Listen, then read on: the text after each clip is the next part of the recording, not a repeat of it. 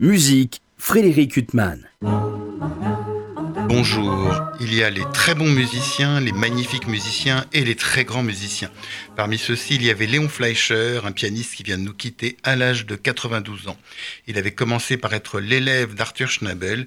Pour mémoire, Arthur Schnabel, né en Moravie dans une famille juive en 1882, avait fait ses débuts à Vienne en 1890 et était rapidement devenu un des plus grands pianistes de son temps.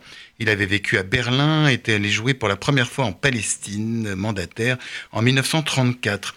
À l'avènement du nazisme, il est parti en Italie, puis aux États-Unis. C'est là qu'il livrera son enseignement précieux à quelques élus, dont Léon Fleischer. Celui-ci avait commencé à jouer en public à l'âge de 8 ans et à 16 ans, il s'est produit en concert avec l'Orchestre Philharmonique de New York, dirigé par Pierre Monteux.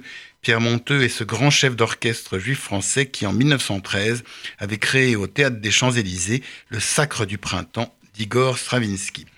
Léon Fleischer a entamé alors une carrière fulgurante, devenant un des premiers grands pianistes nés en Amérique à être connu mondialement.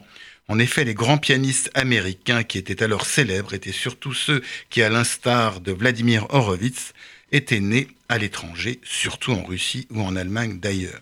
Au début des années 60, Léon Fleischer va enregistrer des disques qui deviendront mémorables et qu'on peut encore très facilement se procurer aujourd'hui, à savoir notamment les concertos pour piano de Beethoven, de Brahms ou de Schumann concerto enregistré aux côtés de l'orchestre de Cleveland et de son chef, le grand Georges Zell.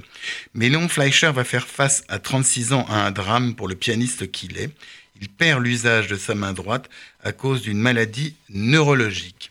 Il va alors explorer tout le répertoire pour la main gauche, répertoire beaucoup plus vaste qu'on ne le pense généralement, de Ravel à Prokofiev, en passant par Hindemith, Korngold, Brahms ou bien d'autres.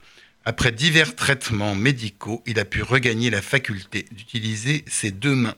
Bref, une des légendes du piano vient de disparaître, un maître ayant recueilli l'enseignement d'autres maîtres, puisque Arthur Schnabel avait lui-même été l'élève d'un élève de Franz Liszt.